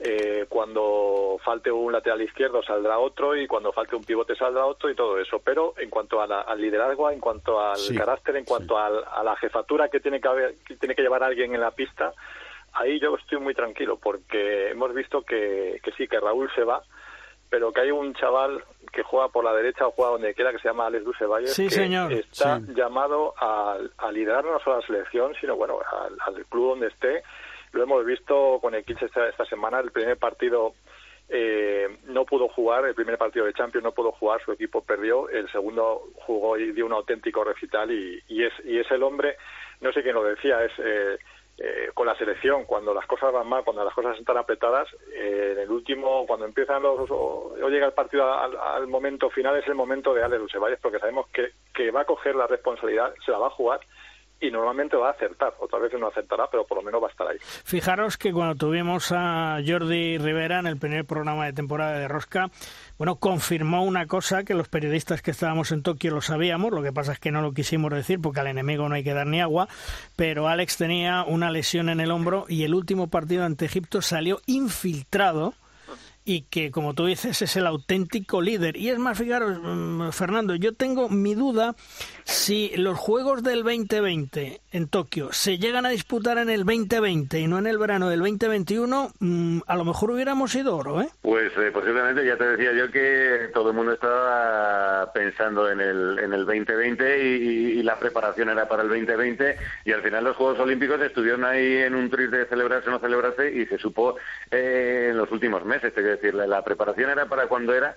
Eh, curiosamente, hablando de otros deportes y, otros deportistas, les ha venido bien el que se celebrara un año más tarde por lesiones, etcétera, etcétera, pero seguramente eh, Jordi Rivera y, España y, Raúl Entre y el resto de compañeros tenían en mente el oro en el 2020. Pues eh, fue en el 2021, pues al final se consiguió un, bronce que yo creo que a todos nos ha salido, no oro, pero, pero muy cerquita del oro. Eso, eso es verdad. Eh, nuestro equipo masculino venía mejor en el 2020 porque venía de los precedentes del Campeonato Europeo anterior, del Mundial, eh, especialmente del Europeo, por supuesto, y ese año a nosotros nos vino peor porque nosotros afortunadamente no teníamos lesionados importantes. Entonces, eh, luego los, los veteranos, que eran la columna vertebral y eran cinco, seis, siete, pues oye, estirar la carrera un año más, como decía me parece Manuel, pues eh, es duro. Eh, fíjate el caso de, y las lesiones, Dani Dusebaez, Zariño... Bueno, eso luego fue, eso, eso al final, eso se, eso se desembocó al final, que eso no lo teníamos en el verano del 2020. Pero oye, chicos, las cosas vienen como vienen y te tienes que agarrar al clavo ardiendo que toque. Pues tocó y ahí está el bronce. De todas formas, yo creo que lo más importante es si analizamos desde Egipto, desde la primera estrella que nos pusimos en el pecho, yo mm. hablo en primera persona del plural porque me, siento partícipe también, mm. eh, y hablamos mucho de relevos generacionales, pero yo creo que hay pocos eh, combinados nacionales que tengan los éxitos y, los metales cosechados por la selección española de balonmano. Es que lo analizas, han pasado muchos hombres, ves la fotografía, eh, grandes estrellas del equipo que se han marchado, que tiraban del carro, y ese relevo generacional en la, en la última década eh, se ha producido y, han seguido compitiendo al mismo nivel o más. Y en ese sentido yo creo que, aunque siempre estamos un poco preocupados, pero hay que estar tranquilos, por lo menos hasta el momento. Por cierto, me cuentan mis pajaritos. Ah, bien pajaritos.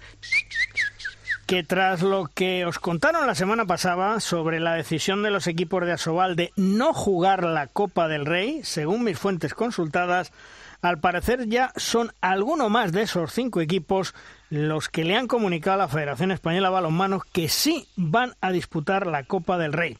El Comité de Competición de la Federación Española de Balonmano, que remitió un escrito a los 16 clubes de Asobal para que individualmente cada uno de ellos ratificase su decisión de no disputar la Copa del Rey, siguen sin contestar a dicho requerimiento. Por lo tanto, muy atentos. Esto, Luis, eh, soy Emilio. Esta noticia que avanzaste el lunes pasado, mm, era, dije que era un bombazo y lo sigue siendo. Eh, que se aten bien los machos algún club que piense que se puede torear con otro con otra capa porque la reglamentación es muy clara. Si tú renuncias voluntariamente a una competición, las sanciones no te las va a perdonar nadie. Así que la gente que se lo piense. Eh, otra cosa es que Asobal defienda unos teóricos derechos en algún, en algún sitio. Yo eso no lo discuto. Discuto eh, si tiene o no tiene razón, pero eso no lo tendré que decidir yo, sino un juez probablemente o un mediador, quien sea. Pero decir de pronto algún equipo, tú dijiste que había cinco, dijiste, creo, el lunes Ya hay pasado. seis. Vale. Eh, y habrá siete. Vale, que, que se lo piensen se lo piensen porque multas y no poder participar en esa competición durante X tiempo, creo que eso lo pone el reglamento. ¿eh? Hombre, solamente recordar que esto lo hacen después de una asamblea que tuvieron los clubes de donde dicen que quieren romper el convenio que han firmado con la Federación Española de Balonmano prácticamente hace tres meses para que les devuelvan los derechos audiovisuales de la Copa del Rey, de la Supercopa, etcétera, etcétera. Yo solamente les quiero recordar una cosa, los contratos hay que leerlos, los convenios hay que leerlos. La federación, aquí leímos parte de ese convenio entre la federación y la Asobal, yo creo que estaba claro que los derechos pertenecen de la Copa del Rey y de la Supercopa pertenecen a la Federación Española de Balonmano, que es lo que ha firmado los clubes de Asobal encabezados por su presidente. Pues bien, que se sigan leyendo todo porque en el convenio hay un apartado en el cual dice, y lo voy a desvelar hoy, que si Asobal rompe el contrato, automáticamente a final de temporada todos los derechos de organización de la Liga Asobal pasan a la Federación Española de Balonmano. Claro, claro, no, si eso, eso, eso es, eso es claro, es, es, no, no, no, no ojo, pero no de televisión sino la organización. Claro, claro, es decir, pierden todo. La competencia. Eso está escrito y, lo han firmado. Claro, claro. Si es, que eso Entonces no se romperá el contrato. No se puede romper. Y no, habrá denuncias a la Copa del Rey. claro. exacto, Manuel. Eh, eh, pues una, cosa es lo que se tome eh, decisión en la asamblea todos juntos y aquí somos todos muy fuertes. Otra cosa es que te dé un requerimiento por escrito de la de la federación a tu club y digas, ¿vas a jugar o no vas a jugar? No, no, si, si, la información que tiene Luis es que la federación, además debe ser un procedimiento normal, eh, pone unas fechas, uno, unas fechas eh, tope, para que los equipos digan que van a participar en la Copa del Rey. No digo que no vayan a participar, que van a participar. El que diga que no o no conteste, se tiene que atener a un reglamento que está muy clarito. Y como dice Luis, ¿Tú cómo vas a rescindir unilateralmente un contrato que acabas de firmar hace dos telediarios o tres telediarios? Por cuatro años, ¿eh? Por cuatro años, además, y que aquí lo pusimos en duda el lunes pasado, pero bueno, hay un servicio jurídico a Sobal que les haya dicho por ayudarles a, comprender lo que pone, que creo que es en, castellano paladín, ¿no? En román paladino, que se dice. Muy clarito. Eh, eh, yo vi un punto donde dice, oiga, mire, la Supercopa y la Copa del Rey es competencia de la Federación. Y, y entiendes que solo le queda la liga de momento y el torneo y el torneo eso que dices tú de la, galleta, que dices tú. Vale pero eh, eso lo pone creo que bastante claro. Entonces en base a qué vas a romper una cosa otra cosa es que negocies pero podrías haber negociado antes de firmarlo. Pero bueno una vez que lo has firmado puedes volver a negociar si quieres.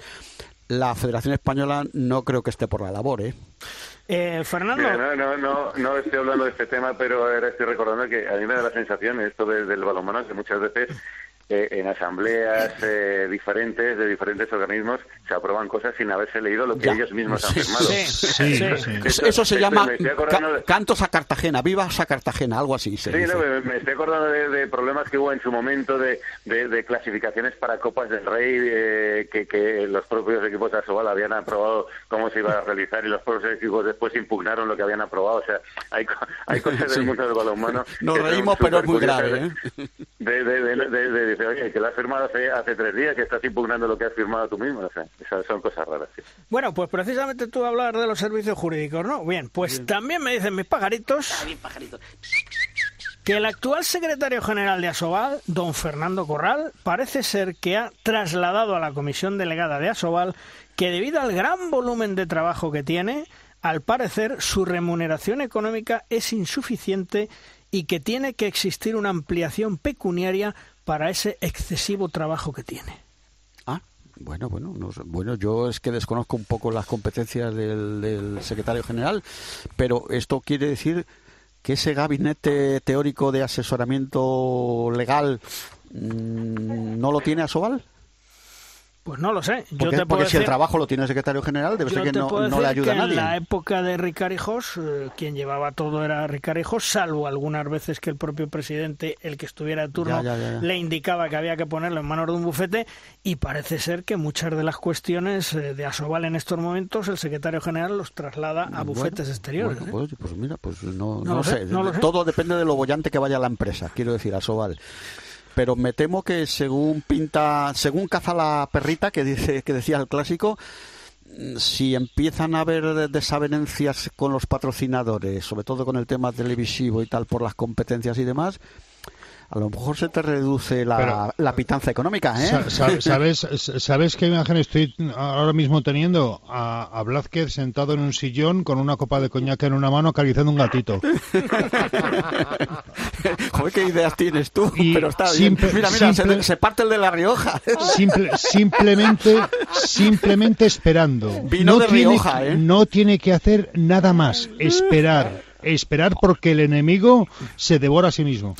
eso, también lo decían los árabes. Dices, deja pasar el cadáver de tu enemigo por delante de tu puerta. si se devora? ¿Tú te acuerdas, Fernando, que había mucha gente que protestaba cuando mm, precisamente Canal, Plus, vosotros retransmitíais los partidos? Bien, pues ahora os voy a leer circular de la Liga Sport Televisión a la Liga a la Liga Sobal. Se pone en conocimiento de los clubes que por parte del director del área audiovisual de la Liga Nacional de Fútbol se ha informado a la asociación que a partir del 1 de octubre la Liga Sport Televisión contará con contenido exclusivo bajo suscripción. Desde dicha fecha, para disfrutar de todos los partidos en directo en formato pop, de los resúmenes y de los reportajes, será necesario abonarse al paquete Plus de la Liga Sport Televisión. No hay compromiso de permanencia y la suscripción podrá ser mensual por 2,99 euros o anual 19,99 euros y como oferta de lanzamiento se podrá disfrutar durante tres meses de todo el contenido Plus a cambio de 2,99 euros. Volvemos otra vez a los pagos, ¿eh, Fernando? Sí, oye, ya me vas a permitir hacer la cuña, ¿no? También lo pueden ver en Movistar Plus. Un partido, ¿no? Se puede ver, me parece, Un partido, creo que es un partido. Sí. Eh, bueno, eh, yo, he vivido esta polémica los veintitantos años que he estado haciendo el balonmano en, Canal Plus. Teníamos muchos eh, detractores, la gente se quejaba de que el balonmano no, iba en abierto, de, que no llegaba a, todo el público. Y al final el consumidor de, deportes como el balonmano es el que es. por darlo en abierto, hombre, la, selección evidentemente, si la pones en abierto, que siempre ha ido en abierto, tiene un tirón espectacular, pero después los partidos de, de la Liga Sobal los ve quien los ve. Tampoco estamos hablando de, grandes cantidades. Eh, si analizamos eh, pocos deportes ya se ofrecen en, abierto totalmente, salvo el, catálogo de interés general, etcétera, etcétera. Y vamos, yo estoy en una televisión de pago y, la mayoría de los deportes que, manejamos se ve separado por verlos, ¿sabes? O sea, eso es un poco lo que lo que podría decir, ¿no? Mm, mm. Eh, que como espectador me gustaría no tener que pagar nada por nada, pero ni por ver deportes, ni, ni, ni por utilizar las carreteras, ni por nada de nada. Al final eh, esto es un negocio, todo es un negocio. las, propias, las propias radios tenéis que pagar por, por entrar en los, eh, los estadios de fútbol, etcétera, etcétera. Es decir, al final esto es esto es un negocio y si y, alguien tendrá que pagar las facturas, ¿no? Supongo. Hmm, eh, Manuel, mmm, la visibilidad de la Liga Sobal mm, yo creo que se vuelve a reducir para los aficionados, no sé cómo lo ves tú. Sí, pero bueno, el, buen aficionado a balonmano, estamos hablando de que son 3 euros al mes, ¿no? Habéis dicho. Sí, sí, 2,99. Pues hombre, mm, quien le guste el balonmano no creo que le cueste pagar o dejarse de tomar una caña durante, durante ese mes para poder ver balonmano abierto. Pero sí es cierto que hay otro otra horquilla de, posibles eh, seguidores, de aficionados, que bueno, que les gusta el balonmano como les gusta el fútbol sala, que creo que también eh, va a ser de pago también. Sí, todos los que estén en esa plataforma van a tener que pagar, creo.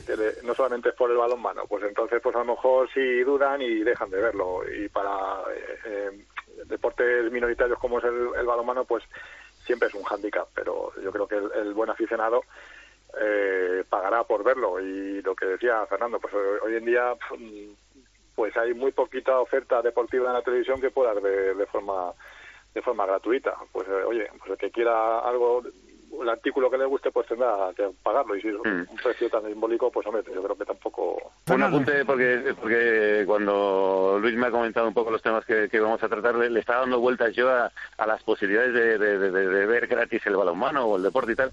Y entonces estaba pensando eh, eh, en por ejemplo las plataformas de música no en las plataformas de música y al final es el futuro. Pues hay, gente que paga por escuchar la música sin anuncios y hay gente que no paga en esas mismas plataformas por escuchar la música con anuncios. Pues lo mismo sí que se podría hacer. Oye, si no tengo la capacidad de, pagar tres euros por ver balonmano en esta plataforma, pues me, trago anuncios cada 10 minutos o los tiempos muertos o lo que sea y que me salga gratis. O sea, sí que se podría hacer lo mismo eh, de forma inteligente, otra posibilidad para que a, a jóvenes aficionados no les, cueste, no les cueste nada. Entonces, imagínate poner una, una, una línea premium a 3 euros, que no creo que sea un coste excesivo, y otra línea con anuncios que te tenga que tragar un anuncio cada 10 minutos para que poder ver el partido de balonmano. O sea, yo sé que creo que al final eh, hay que pagar, eh, eh, quieren sacar un, un rédito eh, y tampoco me parece un dinero excesivo, pero sí que se pueden eh, buscar soluciones más imaginativas para que si alguien no puede pagar esos 3 euros, pues le salga gratis. Además, esto, Fernando, soy Emilio, eh, esto era una cosa que ya estaba anunciada, lo que pasa que se anunció con la boca pequeña en su momento, dijo, creo que era Tebas, el el propietario de todos estos derechos de la liga Es- es el propietario. es- ento- bueno él no personalmente sino la liga de fútbol profesional. Bueno, pero lo dirige él, Lo es el dirige él, presidente. exacto. Entonces eh, ya se dijo que iban a estar dos tres temporadas así pero que luego habría que pasar a, la fórmula de pago. Lo que pasa que mm, ya nos lo están diciendo y además nos lo han pillado el, vein- el 20 de septiembre más o menos para decir que el 1 de octubre hay que pasar por caja. Pero, esto ya eh, lo sabíamos que esto Emilio, iba a llegar Pero a fin de cuentas, eh, en la Liga Sobal, pues vamos a tener, los que tenemos la fortuna de tener una televisión como aquí en Castilla y León, televisiones locales que eh, también eh, pagan un paquete de derechos para o, o hacen la producción del partido para poder emitirlo a través de plataformas terrestres. Nosotros aquí vamos a tener la posibilidad de ver al Atlético Valladolid en, Mm. en abierto y gratuito. Eh, va a haber eh, sitios donde eh, no, no, no se pueda ver, pero yo creo que hay deportes más perjudicados que el balonmano o el fútbol sala. Yo creo que, el- por ejemplo, el baloncesto en la Liga Lev Oro, ahí el palo, el palo que reciben los equipos con los patrocinadores va a ser, va a ser tremendo. Eh, hace años mm, nos dijeron, mira, hay dos formas de ver el fútbol. Una, en abierto, el partido que nos dejen echar. Dos, pagando el partido que quieras a la hora que quieras. Y la gente pues empezó a abonarse a la, a la plataforma pero que la gente se dé cuenta de que esto no va a ser solo con estos deportes, ¿eh? que llegará un día, llegará un día en que la Vuelta a España o el Tour de que Francia todo haya, que Sí, pagar por que sí, que verlos. sí, que sí. ¿eh? Ese será el futuro. eh, Ya es el presente en algunas cosas, pero el futuro va a ser televisión de pago. Sí, eso ya lo sabemos, creo. Que a mí es un tema que me, que me cabrea un poco porque eh, yo no me considero un creador, pero creo que formamos parte de un colectivo de medios de comunicación, etcétera, etcétera, y sí que parece que la gente tiene asimilado que hay que pagar por todo en esta vida, salvo por ciertas cosas, por ciertas creaciones, por eh, podemos piratear música, podemos eh, exigimos eh, gratuidad eh, en los deportes, etcétera, etcétera, y, y eso a mí me cabrea porque sí que en parte, eh, pues ya te digo, que, hay que pagar eh, por todo en esta vida y, y esas facturas ha- habrá que pagarlas en algún momento. Y el futuro es a- al pago por todo, eso lo tengo clarísimo en el deporte y bueno, ya lo estamos viendo. A mí me preocupa más no el que haya que pagar esa cantidad, que, que digamos es una cantidad que, que no va a ninguna parte y creo que, que es asequible para cualquier persona que le guste el balonmano, pero yo estoy más preocupado, como decía, eh, creo que al principio del programa eh, Juan Carlos, ¿no? Que, que es la forma de verlo, lo complicado que es el dispositivo que tienes que tener, etcétera, etcétera, etcétera, que no es, no es en muchas ocasiones y depende qué eh, televisión tengas o qué dispositivo tengas, no es tan fácil ni es eh, tan cómodo, independientemente de que te cueste 3 o 5 o 6 euros, el, el ver esa televisión. Y además luego, Chema, había otra cosa que eso Fernando, Fernando era parte interesada, pues eso lo digo yo, no lo dice él. La calidad de Canal Plus en su momento llegó a tener con el balonmano muchas cámaras, muchos ángulos distintos y tal. Cuidado, eso cuidado la liga de y fútbol, mimado, Sí, cuidado y muy exacto, exacto. mimado, ojo, Eh, eh. bueno, pero la liga de, la liga fútbol tiene que mejorar muchísimo su actual plataforma porque tiene más fallos con perdón que unas copetaferias, ¿eh? Ese es otro, es- otro factor, eh, lo estáis diciendo, si se paga se exige. Claro, ¿sabes? claro, claro. Eh, nosotros, eh, dentro de nuestras limitaciones, porque vosotros lo sabéis también, que el balonmano en las redacciones es como el hermano pobre y nosotros mismos nos tenemos que pelear con nuestros redactores jefes para que le den el espacio y, y las cámaras necesarias, etcétera, etcétera. Pero nosotros intentábamos eh, envolver el producto de la mejor manera posible Sí, y creo sí. que lo conseguíamos Que al fin y al cabo. Entonces, claro, si, si se paga, eh, pues ya te- estás en, en- en una situación en la que puedes exigir cosas. Y estoy completamente de acuerdo que no es los tres euros. Ya tienes que tener una buena línea de internet, tienes que tener unos buenos dispositivos. O sea, eh, mi tele donde pongo eh, el toro y la flamenca encima de tubo no, no me vale. ¿sabes? Claro, no tienes que tener una Smart Televisión, Eh, tienes que eh, tener un. Chromecast, tienes que tener una serie de... Hay- de- hay que No, no, invertir, hay no, que no, el, el Chromecast no vale con la Liga de No Fútbol, no con sirve. la Liga TV. No funciona el Chromecast, el sistema Chromecast. Tienes que tener eh, o un, No, eh, eh, una conexión tener- directa entre el Eso es. dispositivo móvil y la televisión o la aplicación en la televisión. Pero bueno, que hay que mejorar muchas cosas en ese Sí, sí, no, hay proceso. que, hay que ofrecer mucho más catálogo. Claro. Y dicho, y ahora, opinión muy, muy, muy personal, de verdad, chicos. Dicho todo esto y teniendo en cuenta que la Liga Sports TV tiene todo el derecho del mundo por cobrar por contenidos, para cobrar 20 euros no cobres nada. Pero yo creo que esto es el principio de... Sí, es- es- es- yo creo que esto es lo que queda de esta temporada. Una opinión muy, muy, muy en la personal. 21-22 para cobrar, que te- para cobrar 20 euros que les va a llegar a los clubes 15 al final del año de cada categoría, no cobres. Sí, pero yo creo, insisto, Es este el es el principio paso. de, porque no nos olvidemos que la próxima temporada es la última que tienen de contrato. Y si se mantiene el nuevo convenio colectivo, sorpresa, sorpresa. Que a lo mejor Cuidado, no, ¿eh? a lo mejor no hay. A lo mejor no. Sorpresa, sorpresa. Os lo digo ya. Os lo adelanto con año y medio de anticipación. Por cierto, eh, este año hemos perdido un valladar importantísimo en las retransmisiones del balonmano. ¿Eh, Fernando? Nuestro buen amigo Jordi. Álvaro.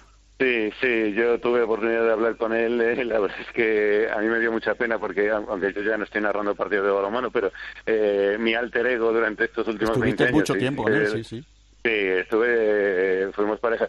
Yo siempre lo decía, que, que nos intuíamos más que con nuestras parejas. O sea, eh, nos mirábamos y él ya sabía cuando yo me callaba, cuando él hacía una intervención y tal. Han sido muchos viajes, muchos partidos juntos y, y a mí me dio mucha pena. Bueno, me- ya eh, ha dejado esto definitivamente y yo espero que alguno le llaméis de vez en cuando para, para que siga eh, contándonos porque es un auténtico maestro en esto, no solo no solo de todo lo que sabe de balonmano, sino la forma en, la que lo contaba, ¿no? Porque yo creo que siempre ha sido un, comentarista de los más didácticos que he tenido yo a mi lado, que, que explicaba las cosas muy bien, muy sencillas y, y lo que estamos intentando siempre, que es acercar el balonmano un poco a, a los que menos conocían de este deporte, ¿no? Y bueno, pues desde aquí mi, mi homenaje también a, a Jordi Álvaro. Porque me imagino que Jordi ahora seguirá pues con el tema de la docencia, su empresa, etcétera, etcétera. Supongo que le Sí, ocupará sí, mucho sí, tiempo, sí. ¿no? Por- Porque Sí, tenía que, sí. yo sé que tenía últimamente tenía que viajar mucho y eso le come mucho tiempo.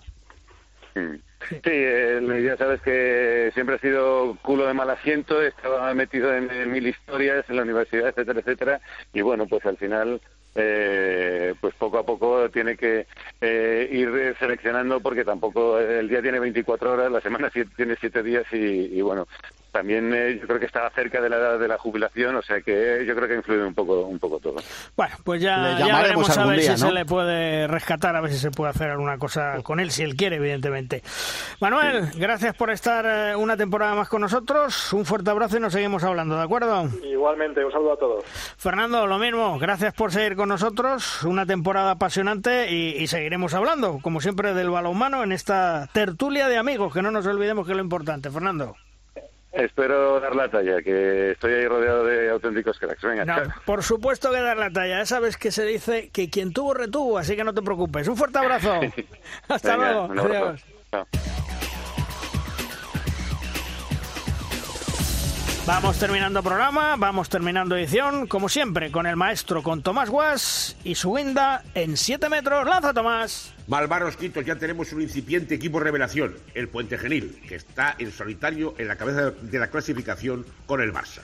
Los pontanos han conjuntado un buen equipo y van a dar mucha guerra esta temporada. Tres jornadas disputadas, dos partidos aplazados por coronavirus. Y los aficionados, desde el próximo 1 de octubre, tendrán que pagar por ver los partidos en la APP de la Liga Sport TV. Veremos la fidelidad de los aficionados y la visibilidad del balonmano, que ahora con el pago seguro se va a reducir un poco más. O algo más. Veremos. Terminamos programa, Juan Carlos, hasta la semana que viene. Hasta luego. Chema, la semana que viene nos escuchamos. Un abrazo. Hasta luego. Emilio, la semana que viene, como siempre, más y mejor, ¿eh? Por supuesto, y atención a estos partidos de, de Copa de Europa, incluido el Barcelona que tiene una salida difícil a Vespren y la Liga, pues que nos promete más emociones. No tendremos tanta calidad, estamos de acuerdo, pero a igualdad no nos van a ganar, ¿eh?